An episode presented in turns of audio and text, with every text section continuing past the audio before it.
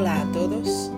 Hoy Tarcio Rodríguez nos trae el comentario del capítulo 42 del libro Encontro Marcado, psicografiado por Chico Xavier a través del espíritu Emmanuel, intitulado Aflicción vacía.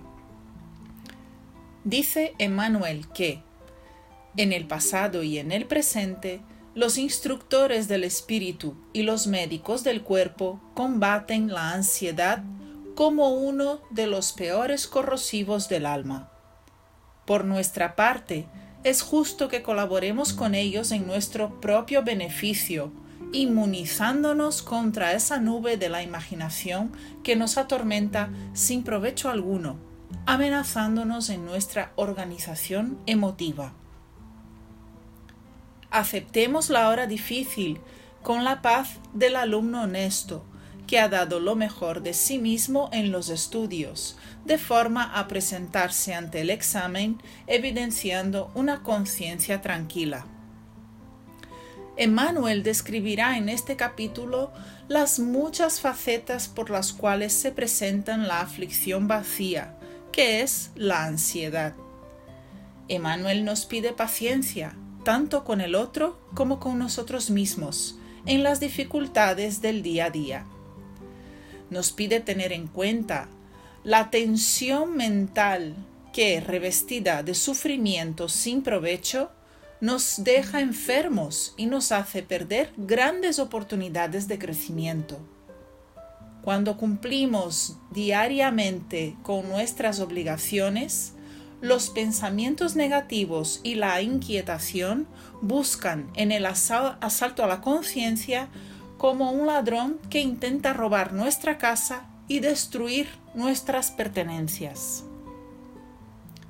Cuando creamos expectativas de que acontecimientos malos pueden venir, en cierta manera estamos facilitando que se haga realidad, contribuyendo para que el mal o este error de hecho sucedan. Nuestras preocupaciones injustificables causan daños a nosotros mismos y a los demás, y el tiempo que gastamos con la aflicción vacía podría ser convertido en trabajo útil y como dice Emmanuel, recordemos que las leyes divinas, a través de los procesos de acción invisible de la naturaleza, nos tratan a todos en las bases del equilibrio, entregándonos a ellas, entre las necesidades del perfeccionamiento y los desafíos del progreso, con la lógica de quien sabe que la inquietud no sustituye el esfuerzo constructivo ante los problemas naturales del camino.